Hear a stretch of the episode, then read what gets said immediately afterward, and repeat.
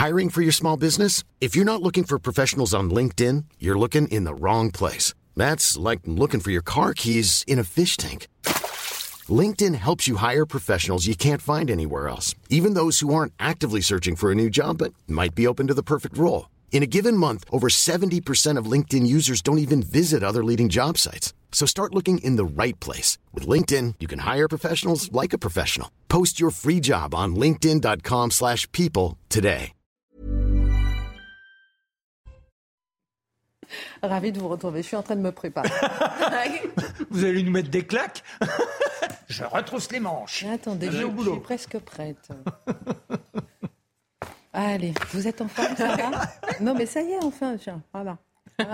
Non, mais aujourd'hui, la journée est passée tellement vite, ça y est. La Minute Info, Somaya Labidi. Gérald Darmanin, auditionné au Sénat dans le cadre des émeutes, le ministre de l'Intérieur est revenu sur le lourd bilan de cette semaine de violence. 105 mairies saccagées, 17 agressions d'élus, 500 bâtiments publics dégradés. Il précise que l'IGPN et l'IGGN ont été saisis de 10 enquêtes sur les agissements des forces de l'ordre. Enfin, il a déclaré que la situation est calme mais reste toutefois à surveiller. Et pendant ce temps, le Festival d'Avignon ouvre sous haute sécurité. Près de 100 policiers par jour seront mobilisés intramuros. Une compagnie de CRS et de militaires de l'opération Sentinelle veilleront également sur le festival. Et un drone va être utilisé pour s'assurer du bon déroulé des festivités. Et puis le PSG dit au revoir à Christophe Galtier et souhaite la bienvenue à Luis Enrique. Le nouvel entraîneur a été présenté lors d'une conférence de presse dans le courant de l'après-midi. Objectif de ce recrutement, rendre le club plus compétitif en Ligue des Champions. Et au sommaire ce soir, tous, enfin la plupart, se félicitent du retour au calme sur le front des émeutes. Mais à qui doit-on cette accalmie? Aux mères de famille qui se sont mobilisées? À ces citoyens qui d'eux-mêmes ont décidé d'aider la police ou aux dealers qui ont demandé de cesser les violences pour pouvoir reprendre leur trafic de drogue? L'édito de Mathieu Bocoté. Derrière ces émeutes urbaines en quoi les grilles misérabilistes, criminelles ou identitaires qui circulent sont réelles ou fausses? Quel est le réel diagnostic de ce qui s'est passé et qui couve encore sans doute? Quelle est la psychologie des émeutiers? Que cherchait-il Que cherche-t-il encore aujourd'hui? L'autorité des meneurs va-t-elle sortir renforcée en l'absence de réponse claire de l'État? L'édito de Guillaume Bigot. Alors que la philosophe Chantal Delsol explique dans le Figaro euh, que ces émeutes nous rappellent l'importance des pères et, que, de la famille dans l'éducation, doit-on admettre que sans un père, un enfant serait perdu alors que plus d'un tiers de ceux qui se sont rendus responsables d'actes de violence de ces derniers jours sont issus de familles monoparentales? Le regard de Marc Menant. Alors que l'extrême gauche, qui n'a pas appelé au calme des émeutes, a perturbé une audience de comparution immédiate à Lyon, nous nous demanderons si la justice peut demeurer indépendante, ferme, faire son travail et quelle justice faut-il pour les émeutiers? Le temps de la justice est donc venu, mais elle est déjà critiquée. Qu'en est-il de la grande partie des émeutiers mineurs qui bénéficieront de l'excuse de minorité? N'est-ce pas de la fermeté dans un principe de neutralité de la justice que dépendra la suite de ces émeutes, le décryptage de Charlotte Dornelas. Et puis la France est à peine remise de la violence des émeutes de ces derniers jours que LFI appelle déjà à une marche pour Adama Traoré le week-end prochain. Pourtant, Fabien Roussel s'est désolidarisé, Olivier Faure également, et la Première ministre a clairement dénoncé la sortie de LFI du champ républicain lors de ces émeutes. Si LFI est sortie du champ républicain, comment définir sa place aujourd'hui? Réponse avec l'édito de Mathieu Bocoté. Une heure pour prendre un peu de hauteur avec nos éditorialistes et nos journalistes. On commente, on décrypte, on analyse et c'est maintenant.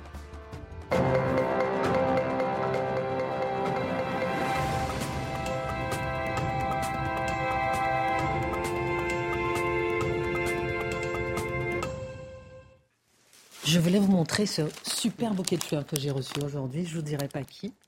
C'est pas Marc Menant pour une fois. Mais je voulais dire merci à ceux qui m'ont offert ce bouquet de fleurs et qui sont en ce moment euh, en régie. À celles, ce sont des dames, je les remercie infiniment. Et toute l'équipe remercie. Vous aurez l'odeur, j'aurai les fleurs. qui a contribué à l'arrêt des émeutes? Et si les parents, l'État, la police, les maires et Maillère euh, n'avaient pas autant de pouvoir que les dealers, Mathieu Bocoté, les policiers eux-mêmes reconnaissent leur influence. Le narcotrafic est-il le remède aux émeutes? Ou est-ce l'arrivée des vacances, la pression des forces de l'ordre, la diminution des munitions? À qui, à quoi doit-on le retour au calme? Alors, il serait malvenu de ne pas d'abord mentionner le rôle essentiel des forces de l'ordre. Quoi qu'on en dise, euh, aucun phénomène social ne s'explique par une seule variable et les forces de l'ordre ont fait preuve de courage exceptionnel pour mater, dans la mesure du possible et dans les moyens qui leur étaient accordés, ces émeutes qui étaient, qui étaient on l'a souvent dit, qui relevaient du raid, qui relevaient de la razzia. Premier élément. Deuxièmement, les cyniques diront qu'il y a d'autant moins de pillage qu'il n'y a plus rien à piller. C'est-à-dire quand on a fait le tour des magasins, quand on a fait le tour des commerces, et finalement il ne reste plus grand-chose, on pourrait dire que ça calme l'appétit de ceux qui se lançaient justement en razzia dans l'espoir de récupérer les biens de consommation qu'ils préfèrent ne pas s'acheter, qu'ils préfèrent voler. Bon. Tenons compte de cela, sachons, et les autres facteurs que vous mentionnez sont tous valables. Mais la question qui pose aujourd'hui, qui est assez qu'on pose aujourd'hui, qui est assez intéressante, qui a traversé en fait toute la journée de réflexion, c'est le rôle des dealers. Qu'est-ce que ça veut dire lorsqu'on dit les dealers ont ramené l'ordre dans les circonstances? Qu'est-ce que ça nous dit sur la structuration politique des banlieues? Qu'est-ce que ça nous dit sur le rôle de ces dealers dans l'organisation sociale de la France? On a quelquefois une représentation un peu caricaturale du dealer. C'est le petit dealer au coin de la rue. C'est celui qui est bon, dans un point de vente, dans un point de deal.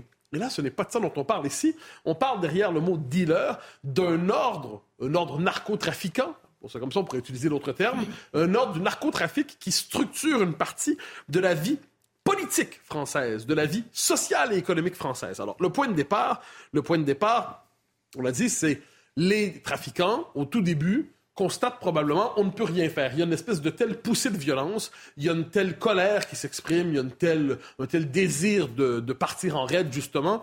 On doit laisser partir. C'est l'idée de laisser partir un peu de un peu de vapeur, de retirer la soupape, permettre en fait à cette violence de se déchaîner, permettre à ceux qui veulent casser de casser, permettre aux émeutiers de se manifester, parce que tout ordre, hein, l'État de temps en temps, il sait qu'une société commence à bouillir.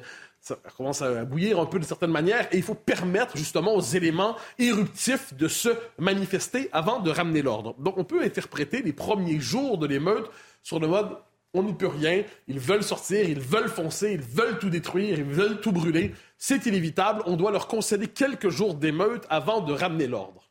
Mais là, quand on dit ramener l'ordre, on s'entend. C'est pas l'État qui ramène l'ordre. Ce sont les dealers. Ce qui nous ramène, et là, je vais y aller d'une forme d'hypothèse qui va sembler étonnante, mais dans les quartiers, c'est l'ordre narcotrafiquant qui exerce la fonction régalienne. La fonction régalienne, la verticalité, le pouvoir, la capacité de décider de la violence légitime de leur point de vue de ce qui ne l'est pas, la possibilité pour un jeune homme de se mettre au service d'un ordre politique institué pour le servir dans une ambition d'ascension sociale. Donc, on rejoint l'ordre du trafic. Évidemment, on risque sa vie, mais on a la possibilité d'une ascension sociale dans cet ordre. Le trafic, les trafiquants ce n'est pas seulement de, petits, de petits gangsters. C'est un ordre qui structure la vie dans les, banlieues. Et dès lors, c'est un ordre qui fait concurrence à l'État. Donc, on a souvent analysé ici, Dieu sait que j'en ai parlé, le rôle de l'idéologie décoloniale dans, dans, tout ce qui se passe en ce moment. Mais là, donc, notamment le rapport à la police. Mais si on veut avoir un traitement non idéologique de la chose, où on s'intéresse simplement au rapport de force, pourquoi la police est aussi euh, peu acceptée dans les quartiers dans cette logique c'est que c'est un conflit de souveraineté. L'ordre gangster, l'ordre des dealers, l'ordre des trafiquants considèrent ici c'est notre territoire, c'est pas le vôtre. De quel droit osez-vous désormais vous euh, présenter dans notre territoire? De quel droit osez-vous chercher à pénétrer notre territoire? Ce n'est pas votre violence s'arrête à la frontière de nos territoires et nous incarnons ici la force légitime. Alors c'est assez intéressant de le garder à l'esprit. J'ajouterai une chose qui me semble importante. Les premiers jours, on l'a dit, les jeunes deviennent complètement fous, veulent tout brûler. Et on peut croire qu'une partie des autorités de l'État, de l'État, se sont dit, bon, il est temps que les trafiquants fassent leur travail, il est temps que les dealers, en que le, l'ordre, l'ordre gangster fasse son travail pour ramener les choses à l'ordre. Autrement dit, il n'est pas interdit de penser que l'État lui-même a espéré que les, l'ordre gangster fasse son travail de ramener les choses à l'ordre au nom de la possibilité de faire son trafic, en se disant, ben, au moins eux ont les pouvoirs de le mater, nous on ne l'a pas. Je note une chose, petit commentaire nord-américain, mais pas seulement. On a souvent vu en Amérique du Nord, vous savez, il y a la mafia qui est assez importante dans certaines villes nord assez présente en Amérique du Nord, et souvent on voyait des, jeunes voyous, mais euh, semer la pagaille, euh, tirer un peu partout dans la ville d'une manière ou de l'autre, donc qui jouaient finalement aux grands gangsters, mais en fusillant un peu partout à l'extérieur des règles établies par le crime organisé. Et souvent, on a vu la police exprimer publiquement, ça filtrait publiquement, la police envoyer un signal à la mafia en disant tenez vos gens, ramenez l'ordre dans vos rangs. Nous, on est en lutte contre vous, mais vous, il y a des règles qui structurent cela, et vous, vous devez contenir les pires voyous, parce que si vous n'êtes pas capable de le faire, on, va, on passe à un autre registre d'affrontement. Donc, vous voyez ce qui se révèle ici de manière assez étonnante, c'est qu'une force politique structurée est parfaitement capable de rétablir l'ordre dans les banlieues, mais ce n'est pas la République. Et ce que vous dites, Mathieu, est assez grave. Justement, ce n'est pas la République. Euh, en d'autres mots, comme ce n'est pas la République qui a ramené l'ordre, c'est une force quand même euh, qui structurellement euh, la définit. La défie. Bah, bah, vous avez tout à fait absolument, mais j'irai même plus loin.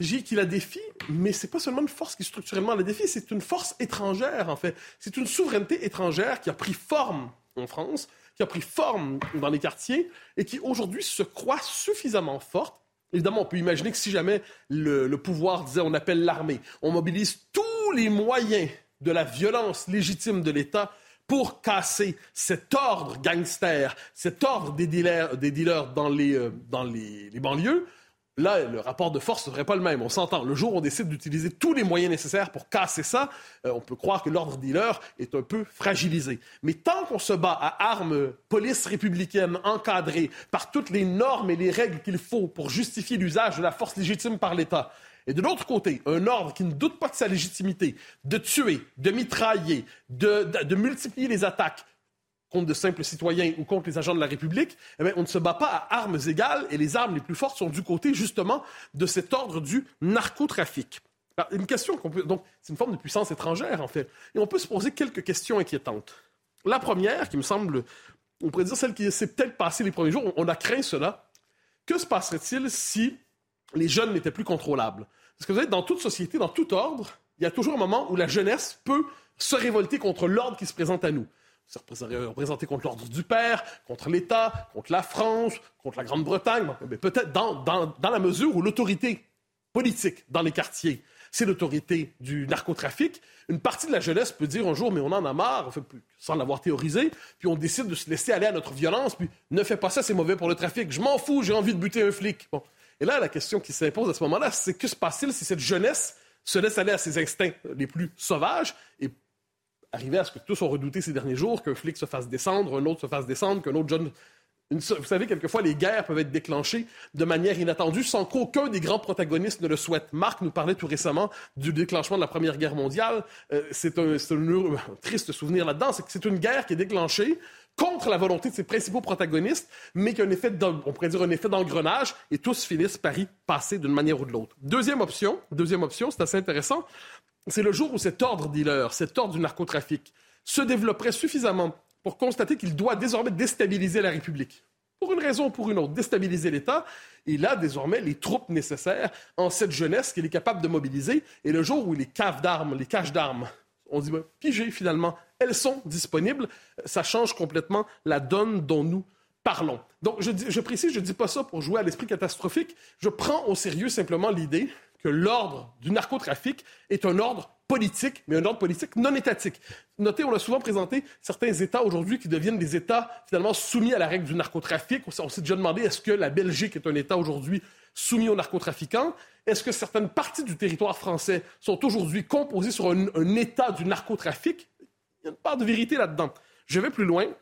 Ce dont on parle ici, c'est un ordre politique non étatique qui ne se substitue pas, en fait, qui ne je dirais qu'il se, oui, se substitue à l'ordre étatique, qui se substitue à l'ordre étatique et qui lui permet de survivre de manière résiduelle. Une école, quelques dépenses publiques. De temps en temps, on accepte les grands investissements de l'État parce que l'État doit, doit, doit, faire participer à la parade, donner l'impression qu'il reprend en main le territoire, tout en sachant que c'est une reprise en main bien illusoire. Et allons plus loin, allons plus loin, et là, élargissons vraiment la réflexion les ordres politiques non étatiques, euh, mais quelquefois qui ne sont pas nécessairement mafieux, se multiplient aujourd'hui et les États sont dépossédés de la substance du pouvoir. On peut en donner quelques exemples, hein. que ce soit les multinationales, que ce soit les empires numériques, que sont les fameux GAFAM, qui structurent les codes de la démocratie mondiale aujourd'hui. On pourrait multiplier euh, certaines ONG, la souveraineté aujourd'hui n'appartient plus nécessairement à l'État. Plusieurs s'en arrachent un morceau et l'ordre du narcotrafic est assurément un des pouvoirs qui, est parmi les plus forts parce qu'il s'exerce de manière territoriale.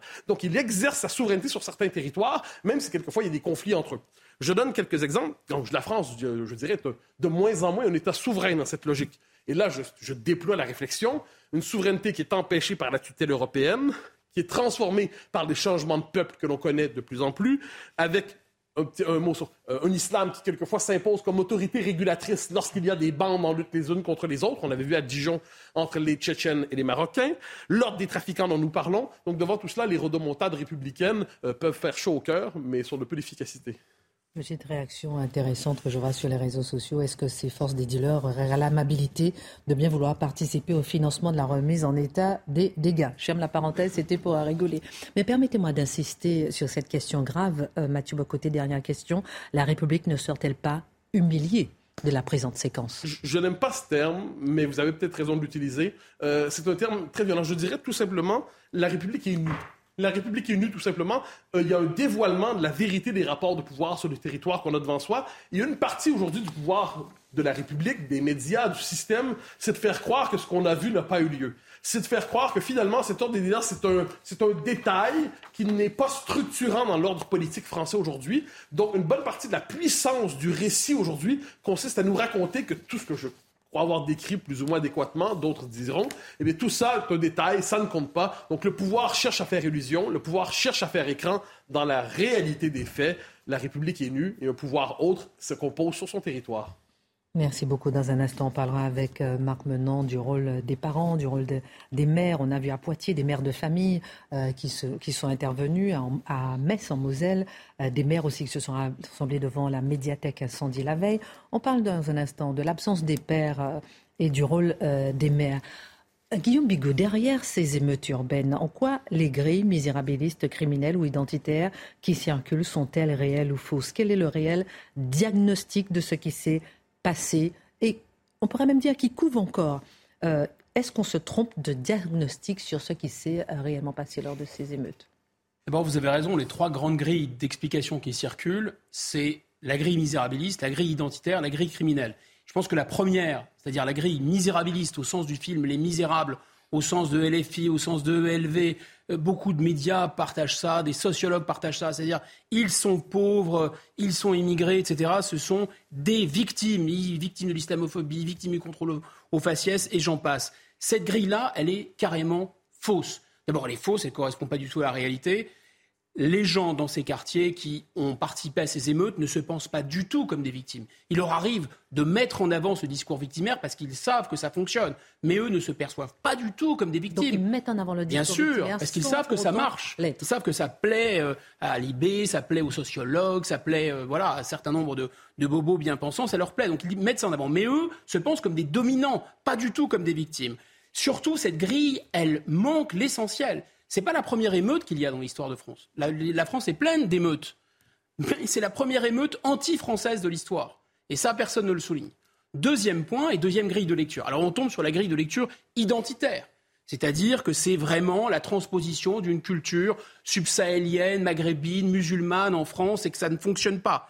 Alors moi, je ne vais pas nier, mais je pense que cette grille de lecture, elle n'est pas fausse, mais elle est incomplète. C'est-à-dire qu'il n'est pas question de nier que c'est un lien avec une immigration massive porteuses de valeurs qui parfois sont incompatibles avec les nôtres, mais on ne peut pas en aucun cas faire de ces racailles et de ces émeutiers des petits soldats enrôlés par l'islamisme, des petits soldats même enrôlés euh, par euh, la Turquie, l'Algérie. Ça ne veut pas dire que les islamistes ou ces États ne cherchent pas à utiliser cette révolte à leur profit, mais ça veut dire qu'en fait, ils font semblant de la contrôler, mais ils la contrôlent absolument pas. D'ailleurs, si les banlieues, c'était une mini-Algérie, si les banlieues, c'était un mini-Mali, si les banlieues, il y avait un contrôle islamique sur les banlieues, on n'en entendrait pas parler. Il y aura un contrôle social. Or, ce n'est pas le cas.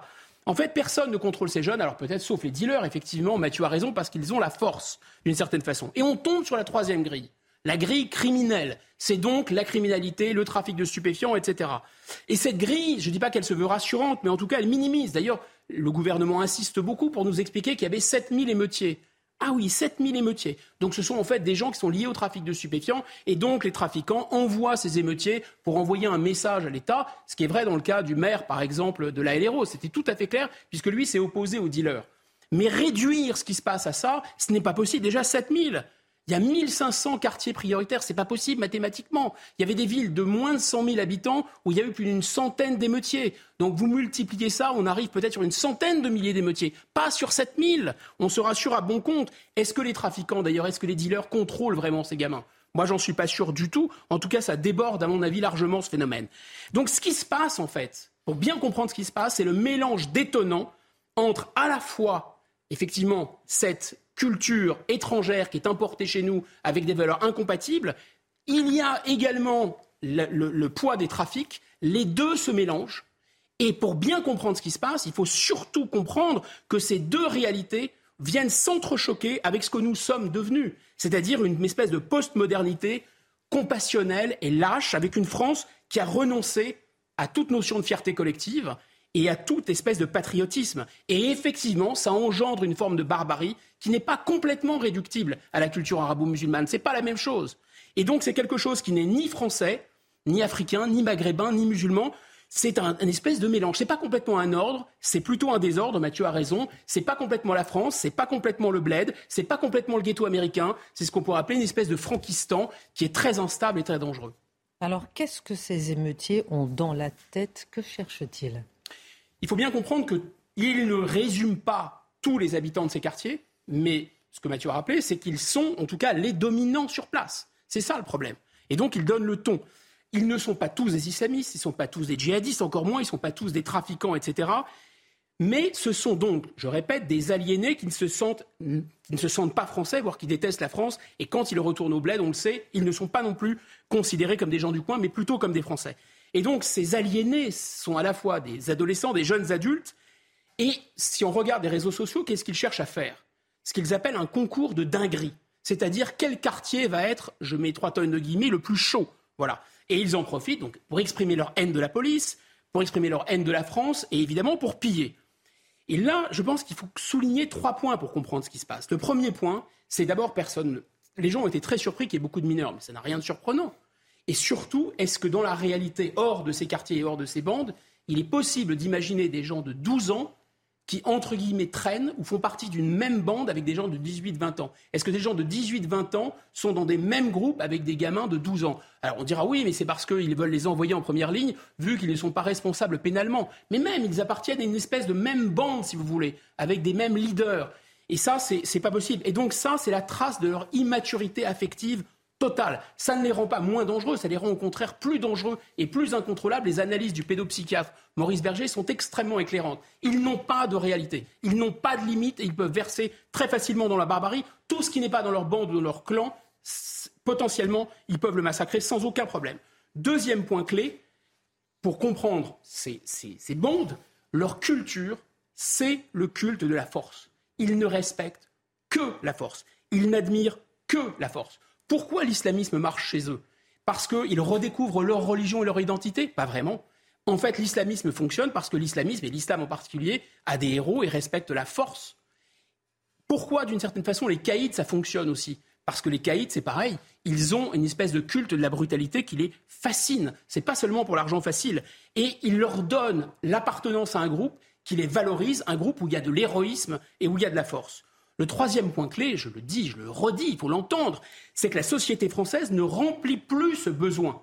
Ce besoin d'être la plus forte sur son territoire, c'est un truc de mammifère très simple. Qui est le dominant sur un territoire? C'est très clair, ça s'entend, ça se sent.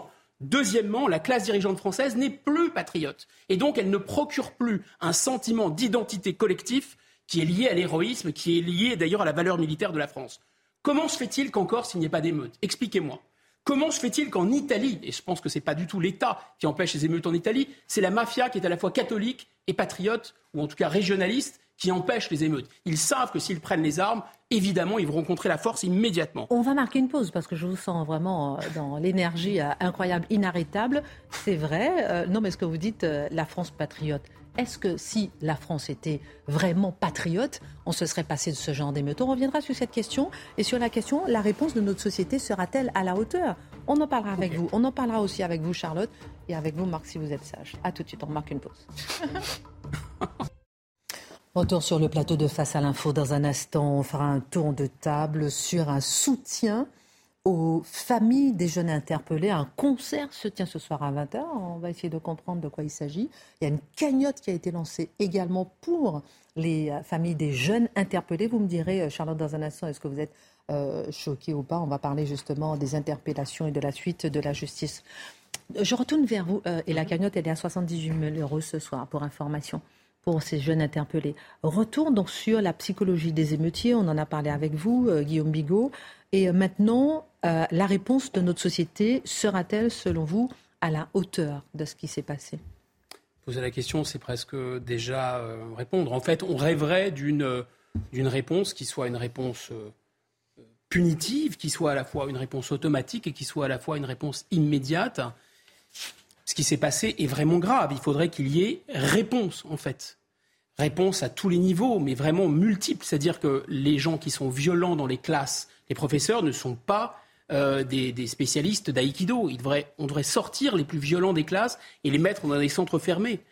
On devrait couper les allocations euh, des familles de gens violents et pas seulement menacer de le faire. Il faudrait le faire et le faire tout de suite. Je pense qu'il faudrait même aller plus loin. Des gens qui ont été très très violents, très agressifs, euh, qui ont brûlé, incendié, pillé, il faudrait, s'ils ont la double nationalité, pouvoir les déchoir de leur nationalité et les renvoyer d'où ils viennent, ou d'où viennent leurs parents en tout cas, pour l'exemple. Il faudrait pouvoir emprisonner les plus violents, il faudrait arrêter le flux euh, de, migratoire de, du taux, cette espèce de tonneau des Danaïdes qui fait que quand les quartiers se vident parce que des gens en sortent, ils sont remplacés immédiatement. Mais en fait, là, on rêve en réalité. La réponse, elle ne sera pas du tout celle-là. D'abord, la réponse pénale, elle sera très très insuffisante et même à côté de la plaque.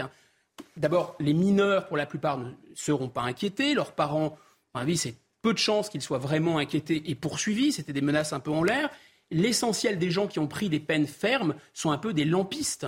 En fait, les gens vraiment dangereux, ils étaient cagoulés, ils étaient masqués, ils ne seront pas inquiétés. Donc les meneurs vont retourner dans leur cité.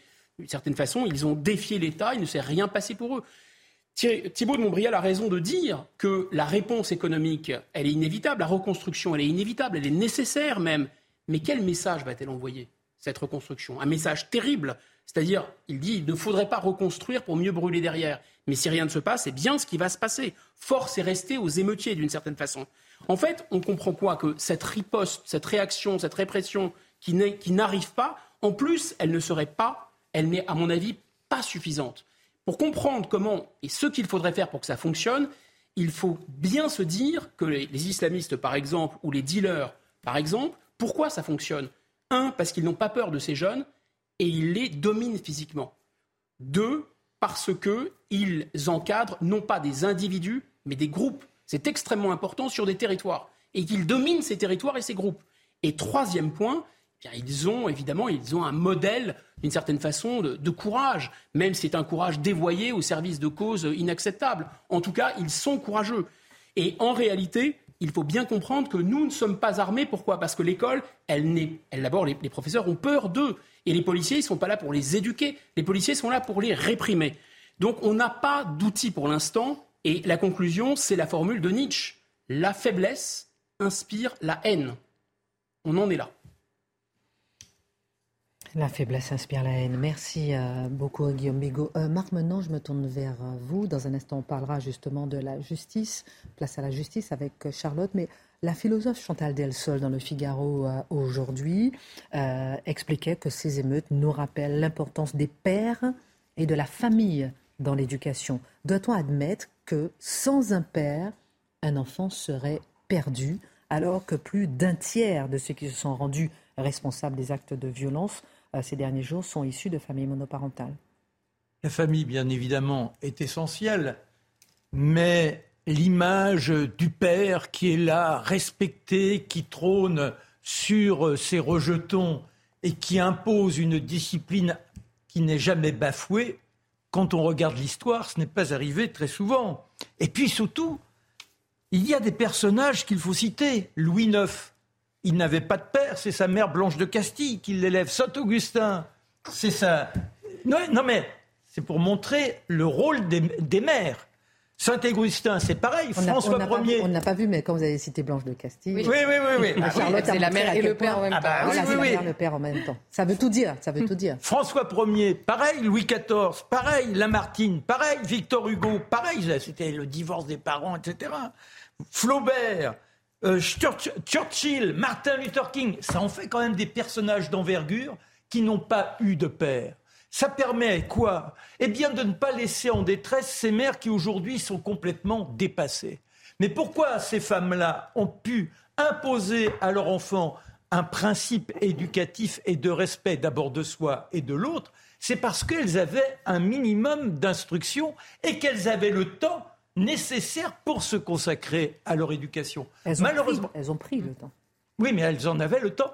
Malheureusement, aujourd'hui, parmi ces femmes monoparentales, combien travaillent la nuit, ont des horaires démesurés et en dehors de ces horaires, les temps de transport. Elles n'ont pas l'éducation nécessaire pour aider les gamins. Donc, elles sont perdues. C'est là où, à mon sens, il y a deux voies. La première, déjà, c'est comment agir dans l'immédiateté. Moi, je ne crois pas à la prison. Je crois à des centres fermés. Je crois à ce qui existait avant. Non, c'est pas pareil.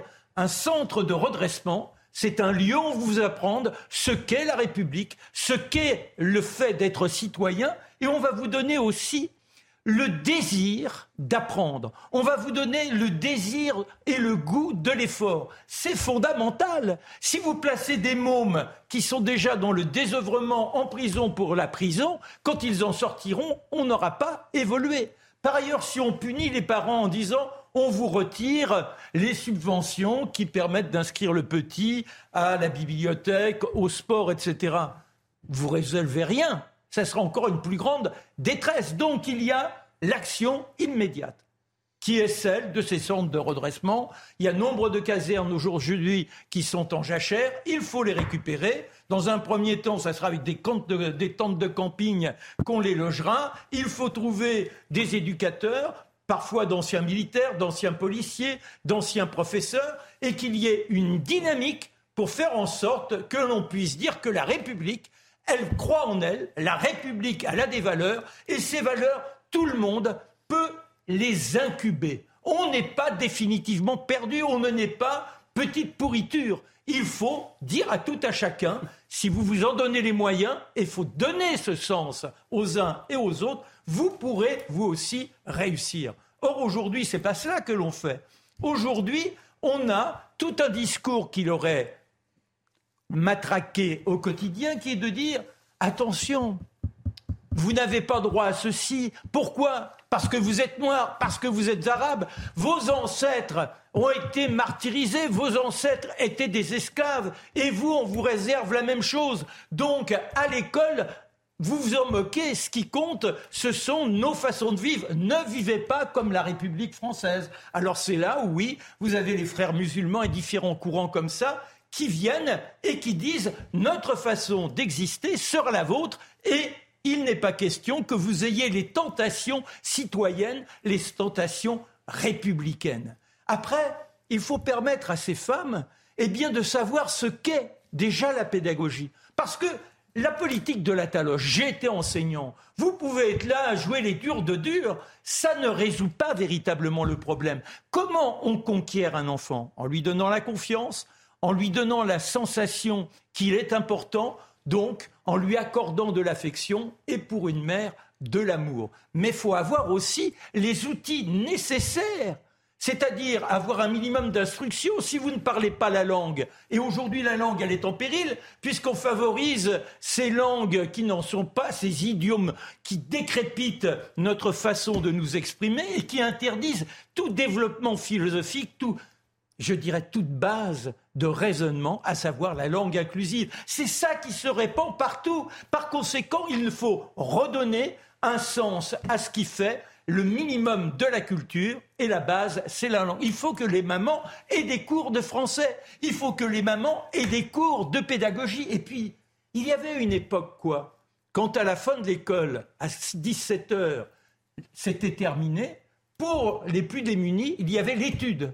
Et l'étude, vous étiez encadré. Vous ne euh, vous laissez pas dans la rue comme ça. Au moment des vacances, là, on rentre en vacances. Il va se passer quoi sur tous ces mômes qui ont échappé à la police Ils peuvent recommencer. On va les laisser où? Tapi avait eu la très bonne idée il y a une quinzaine d'années. Faisons des centres, non pas de retraitement, mais des centres de capacité à l'effort. Il faut tout de suite les prendre et les emmener. Ils ne sont plus laissés en sauvageon. Il faut également redresser les petits conservatoires municipaux. Qui disent-ils quoi? Le goût de la musique. Le goût de la culture, c'est par la culture, c'est par l'art que l'on trouve une âme. Sinon, on n'a rien. Donc, il est important de jouer sur le bénévolat, de motiver ce bénévolat. Combien de retraités aujourd'hui s'ennuient? Eh bien, il faut faire appel à eux afin qu'il y ait une dynamique et sortir de l'illusion du père idéal, de la sanction punitive qui résout tout. Non, il faut que nous soyons tous mobilisés. Il n'y a pas de crapule pour crapule, il y a l'éducation, il y a l'instruction, et c'est ça qui doit fleurir. C'est vrai que les familles monoparentales ressortent un peu de ces émeutes. On se rappelle, en 2011, l'été 2011, le Premier ministre à Londres, euh, David Cameron, avait ciblé euh, les familles ah monoparentales, euh, justement.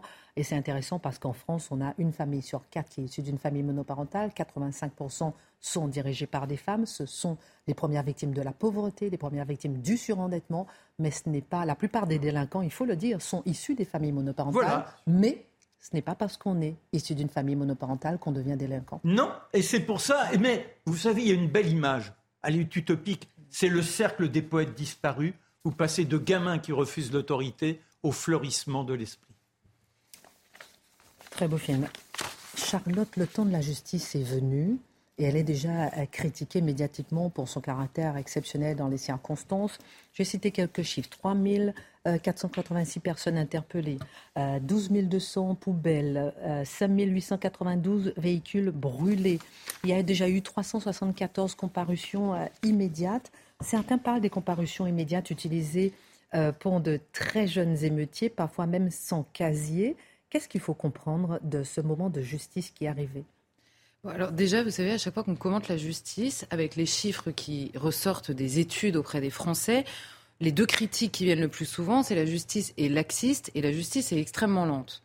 Alors là, en l'occurrence, on a une justice qui est rapide pour, certains de ces dossiers et qui, par ailleurs, est ferme qui est encore en deçà du code pénal que nous avons tous en commun, je le précise quand même. Donc vous avez raison de préciser que ce récit et médiatique, parce que je pense que dans le pays, il y a une vision sur ce qui est en train de se passer dans les tribunaux qui est un peu différente des indignations euh, euh, médiatiques sur la rapidité de la justice.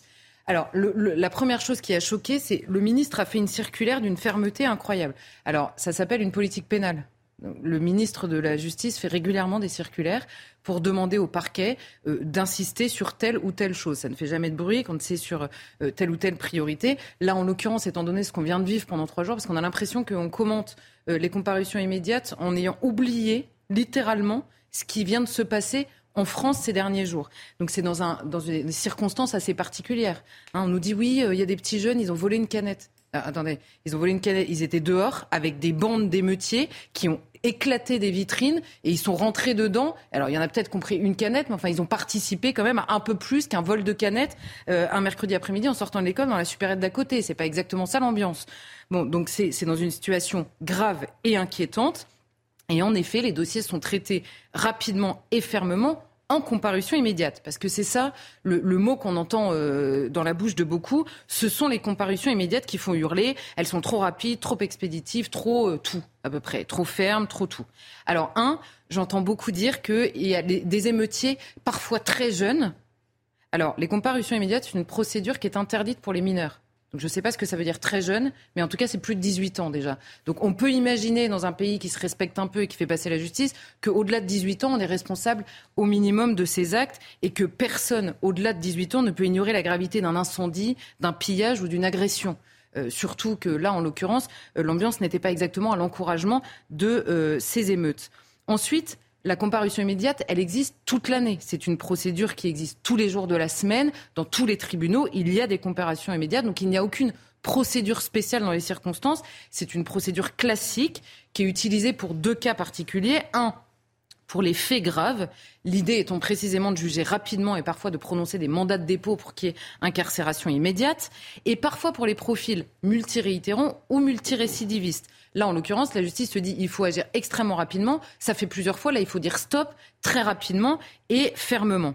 Et par ailleurs, on nous dit que euh, les casiers euh, sont parfois vierges. Alors c'est vrai pour certains, il n'y a pas de casier et pas d'antécédents judiciaires, mais je rappelle qu'en comparaison immédiate, donc vous avez des majeurs et les jeunes majeurs, ils peuvent avoir des antécédents judiciaires, ils ne sont plus inscrits sur le casier, donc ils ont des casiers vierges, mais parfois des antécédents judiciaires quand même. Par ailleurs, euh, je rappelle également que vous pouvez avoir, vous pouvez être connu des services de police et de justice sans avoir de casier, sans avoir aucune condamnation non plus. Et même très connu. Et même très connu parfois euh, de ces services-là. Donc, s'il n'y a pas de casier judiciaire, en l'occurrence, c'est en raison de la gravité des faits qu'il y a comparution immédiate. Et là, en l'occurrence, je précise quand même que dans les circonstances, les faits sont, pour certains d'entre eux, criminels. Donc on comprend évidemment que dans les circonstances, on ne va pas saisir, on ne va pas ouvrir une information, saisir un juge d'instruction, c'est absolument impossible devant le nombre de dossiers qu'il y a. Donc les faits criminels sont requalifiés en délictuels, passés en comparution immédiate, mais ils n'en sont pas moins graves. Donc ils sont examinés pardon, en raison de leur gravité en comparution immédiate et non en raison d'une justice euh, exceptionnelle euh, euh, en ce moment. Certains affirment pourtant que les procédures sont bâclées qu'elles sont trop rapides, que certains payent pour pas grand-chose. Comment le comprendre? Alors déjà, c'est un discours qu'on entend extrêmement souvent, notamment de la part des avocats hein, qui défendent leurs clients, sur la, euh, sur la comparution immédiate de manière générale. D'abord, un, c'est une, procédure, on va dire, qui est assez frustrante pour les avocats parce qu'il n'y a pas grand-chose à plaider en comparution immédiate, puisqu'il y a souvent de la flagrance et donc une gravité qui est absolument évidente, donc il n'y a pas grand-chose. Et par ailleurs, l'avocat n'a, n'a accès à la procédure pardon, qu'au moment où le client est déféré. Donc parfois, vous avez deux heures entre le moment où le client est déféré et le moment de la comparution immédiate. Donc il y a peu de temps aussi pour préparer la défense. Donc c'est une procédure que les avocats n'aiment pas trop. Et vous savez que dans les médias, on a beaucoup plus le regard euh, des avocats que celui des magistrats euh, qui euh, ne parlent pas, évidemment. Donc ensuite, la, la comparution immédiate, c'est une procédure rapide, ça c'est sûr, mais ce qui ne veut pas dire bâclée. C'est deux choses différentes. Un, si les procédures ne tiennent pas, il n'y a pas de renvoi en comparution immédiate. Ça, n'est pas possible. Et par ailleurs, certains sont relaxés en comparution immédiate, même avec des dossiers qui ont tenu. Ensuite, comme d'habitude, toutes les personnes qui passent en comparution immédiate peuvent faire appel, donc il n'y a rien d'exceptionnel. Troisièmement, toute peine de moins d'un an de prison ferme est désormais aménageable par le biais de la loi. Donc même avec un mandat de dépôt, il y a un juge d'application des peines qui va intervenir. Donc que tout le monde respire, ça va bien se passer pour l'immense majorité des personnes en raison de la loi. Bon. Et par ailleurs, vous avez rappelé les chiffres, les chiffres de l'ampleur du drame que nous avons vécu. Encore une fois, certains ont l'air de l'oublier rapidement. Au regard de ça, nous avons entre ça dépend des chiffres. Euh, Gérald Darmanin nous a dit hier 3200 interpellés. Les chiffres qui sortent aujourd'hui, c'est 3600. Euh, donc entre 3200 et 3600 d'ailleurs, donc les 7000 émeutiers, ça m'étonnerait qu'on en ait arrêté un sur deux, hein, donc il va peut-être falloir revoir les chiffres quand même. Mais sur 3000, allez, 500, on va prendre la moyenne, interpellés. Nous avons, c'est pareil les chiffres, parce que vous savez, ça remonte par département, donc c'est un peu compliqué, entre 390 et 480 comparutions immédiates. Donc il y a un ratio qui est assez faible. Donc la justice n'est pas automatique. Tout le monde ne passe pas en comparution immédiate. Tout le monde euh, euh, n'a pas exactement la même peine.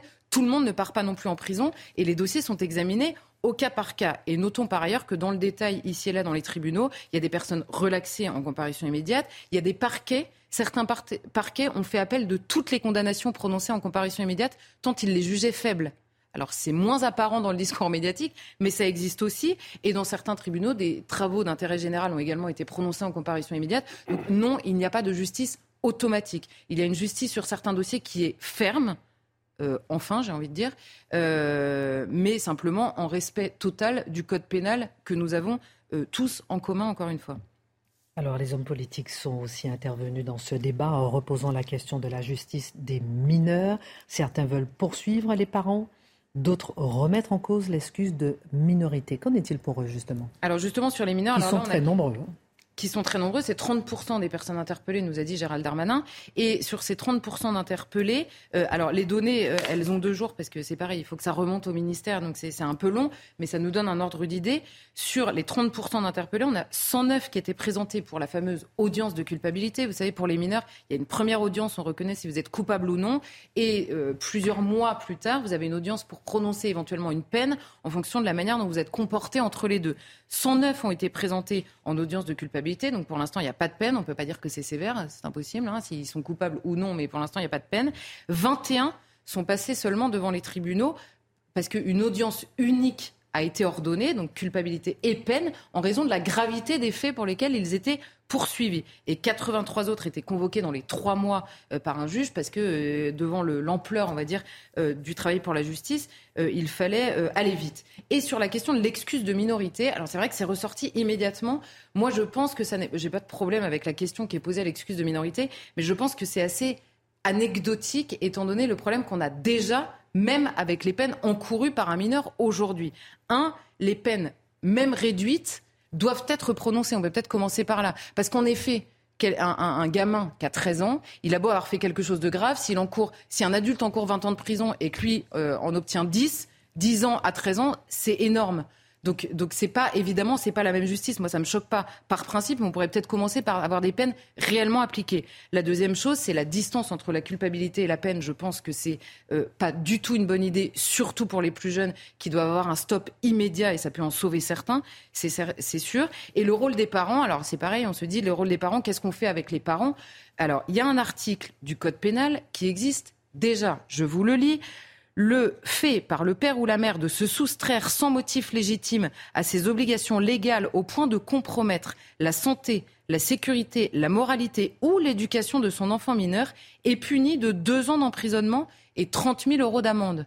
C'est déjà quelque chose qui existe. Le parquet de Créteil, par exemple, sur les comparutions immédiates, sur les mineurs qui ont été euh, euh, jugés ces derniers, euh, qui sont passés devant le tribunal, certains ont des mesures éducatives. Le parquet de Créteil a envoyé cet article-là à tous les parents des mineurs qu'ils ont eu en face d'eux, en disant si jamais ces mesures ne sont pas respectées, on verra, on, vous poursuivra pour vérifier si la responsabilité pénale peut être engagée. Donc oui, les parents sont engagés. Et par ailleurs, la question qui se pose sur les allocations, les logements sociaux, je rappelle que l'État aide les parents, notamment parce qu'ils délèguent, entre guillemets, pour l'avenir du pays, l'éducation des futurs citoyens.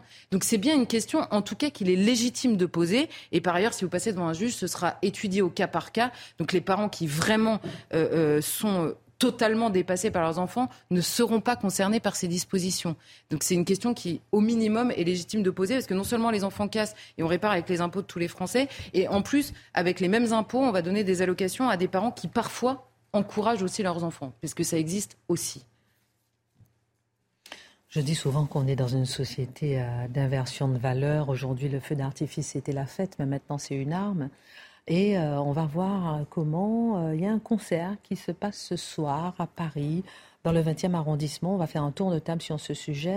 Soutien aux familles des jeunes interpellés. Vous voyez, donc ici l'affiche. Et parallèlement, il y a une cagnotte pour les jeunes interpellés qui a été euh, lancé euh, et qui est ce soir, à l'heure qu'il est, à peu près de 78 000 euros. Je commence par vous, Mathieu Bocoté. Êtes-vous choqué par ce concert en soutien aux jeunes interpellés? Je voudrais d'abord que je ne suis pas surpris. il, y a, un principe de base qui est assez fascinant aujourd'hui, c'est qui n'a pas sa cagnotte rate sa vie.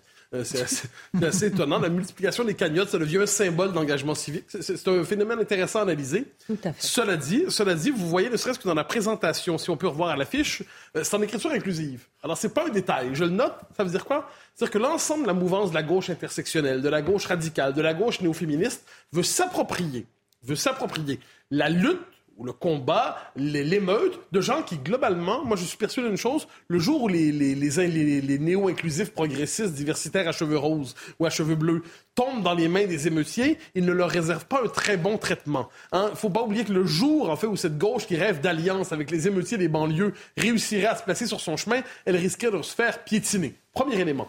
Ensuite, ce qui est fascinant ici, c'est la solidarité avec les émeutiers. On parle de solidarité avec les voyous. On parle de solidarité avec des gens qui se sont comportés comme des pillards. Et apparemment, on devrait être solidaire avec ça. Je reprends votre formule, c'est l'inversion des valeurs. Inversion des valeurs. Alors, euh, plusieurs musiciens, on regarde encore l'affiche. Hein. Les chanteurs sont programmés de 20h à minuit, entrée 15 euros, payable en cash only. Je ne sais pas ce que ça veut dire en français. Mais euh, l'établissement indique sur les réseaux sociaux qu'il reversera les bénéfices à la Legal Team antiraciste et aux familles de victimes de violences policières. Votre regard, Guillaume? Bah, Peut-être qu'il y aura le DJ Bilongo qui va animer la, soirée. Et effectivement, si les émeutiers se pointent, ça va être très mauvais pour lui. On l'a déjà vu sur les vidéos. Malaise Vagal, c'est un titre de groupe, j'ai l'impression. Mais c'est peut-être aussi une anticipation de ce qui va se passer euh, pour ces gens euh, qui pensent faire ami-ami avec les émeutiers. En fait, il y a une espèce de mimétisme et de jalousie avec ces affaires de, de cagnotte. Cagnotte pour Naël ou cagnotte euh, pour le policier. Mais on peut comprendre ces cagnottes qui visent à, soutenir des individus. Là, on parle d'émeutiers. Donc il y a une confusion entre une dimension individuelle et une dimension collective. Aucun État dans le monde. Et pas de tous les émeutiers. Les émeutiers, si vous permettez, interpellés.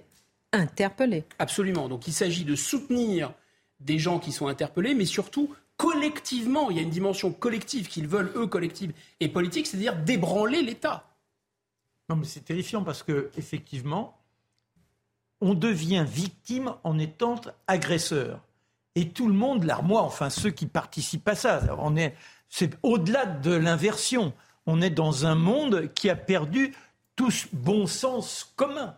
Alors moi, je proposerais, euh, j'en reviens, j'ai des idées fixes, faut les enfermer mais pour leur donner une éducation, ben oui, parce que on ne peut pas les laisser comme ça, donc on va récupérer cet argent et on va l'investir dans des lieux où ils seront là, parce que c'est de la maltraitance que de laisser ces gamins en déshérence, c'est de la maltraitance. D'accord. Euh, Charlotte Dornelas, euh, on parlait de justice tout à l'heure. La justice ne devrait pas peut-être interdire ne devrait pas interdire ce genre de soutien.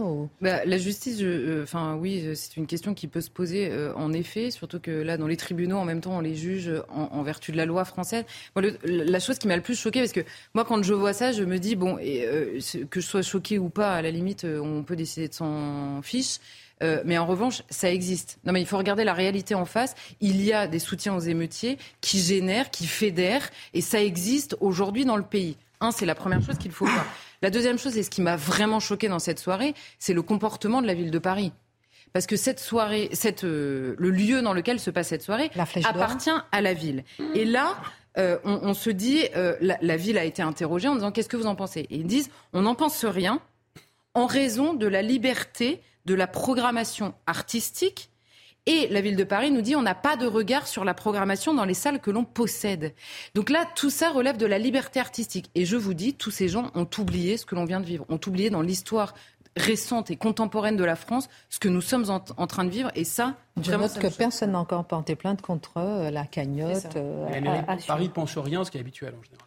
Elisabeth Borne a fait scandale à gauche hier en déclarant que LFI est désormais en dehors du champ républicain. Les députés LFI euh, sont outrés. Faut-il donner raison Elisabeth Borne? A-t-elle raison de vouloir chasser LFI du périmètre de la vie démocratique légitime ou s'agit-il d'un geste excessif? Alors, le LFI est hors du champ républicain, apparemment. J'aimerais être d'accord. Hein. Euh, je, n'ai pas de tendresse infinie pour ce parti.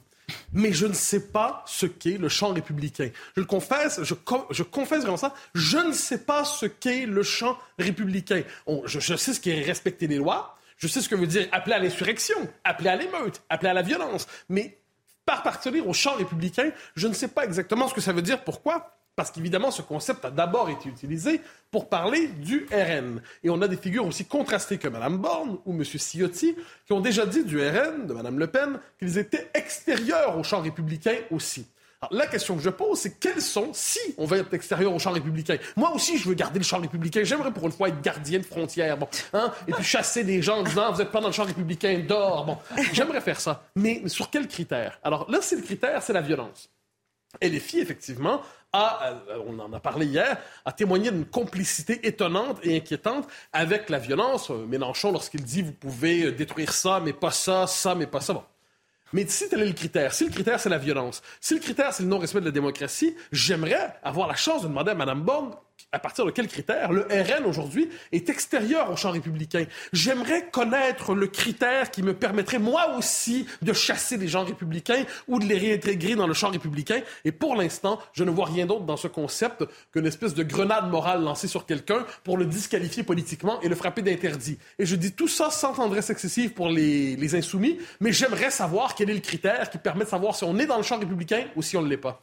Vous noterez toutefois, Mathieu, que la critique sévère de LFI dépasse largement la Macronie. Fabien Roussel euh, s'y aussi a donné en se désolidarisant totalement de Jean-Luc Mélenchon. Euh, ce rejet n'est-il pas finalement euh, généralisé? Alors, c'est intéressant dans le cas de M. Roussel, parce qu'on pourrait dire que le, le, rousselisme est une technique politique assez intéressante. Alors, Fabien Roussel est un spécialiste des phrases chocs qui le font aimer globalement de la presse de droite. Et enfin, c'est l'homme, c'est l'homme de gauche préféré de la presse de droite. Je cite M. Roussel. Je me désolidarise complètement des propos qui légitiment les violences. Je ne veux pas que ces jeunes associent la gauche à Jean-Luc Mélenchon. Bon, il y a un calcul tactique assez évident là-dedans. Le rêve de Fabien Roussel, c'est de déclasser LFI et de refaire du Parti communiste la force de radicalité légitime à gauche. Premier élément. Mais comme le note Libé, je cite, je cite rarement positivement Libé, mais je le fais ce soir. Libé dit, mais regardez les propositions de LFI et du Parti communiste français.